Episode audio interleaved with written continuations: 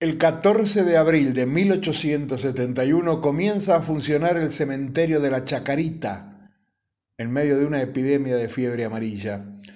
En 1871 la fiebre amarilla azotó la ciudad de Buenos Aires, por lo que fue necesario la construcción de cementerios, ya que los existentes, en particular el cementerio del Sud, actual Parque Ameguino, no daban abasto y el cementerio del norte, actualmente cementerio de la Recoleta, había prohibido que se inhumaran allí a quienes habían muerto por la epidemia. El nombre del barrio, que da nombre al cementerio,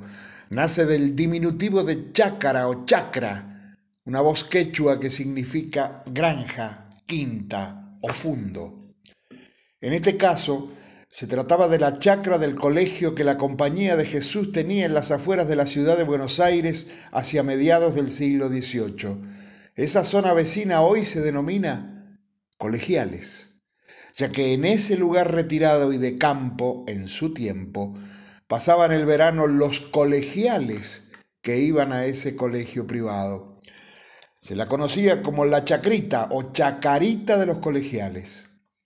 se creó el tranvía fúnebre que fue utilizado para llegar al cementerio y se inauguró la llamada estación fúnebre en la intersección de las calles Bermejo, actualmente Juan Jaurés, y Avenida Corrientes,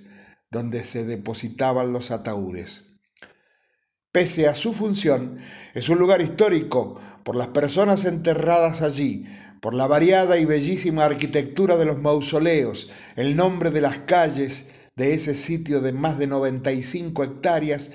y el hecho que gran parte de la historia argentina está ahí, bajo tierra, en los conocidos y en los anónimos, quedando de ellos sus ideas, ideales,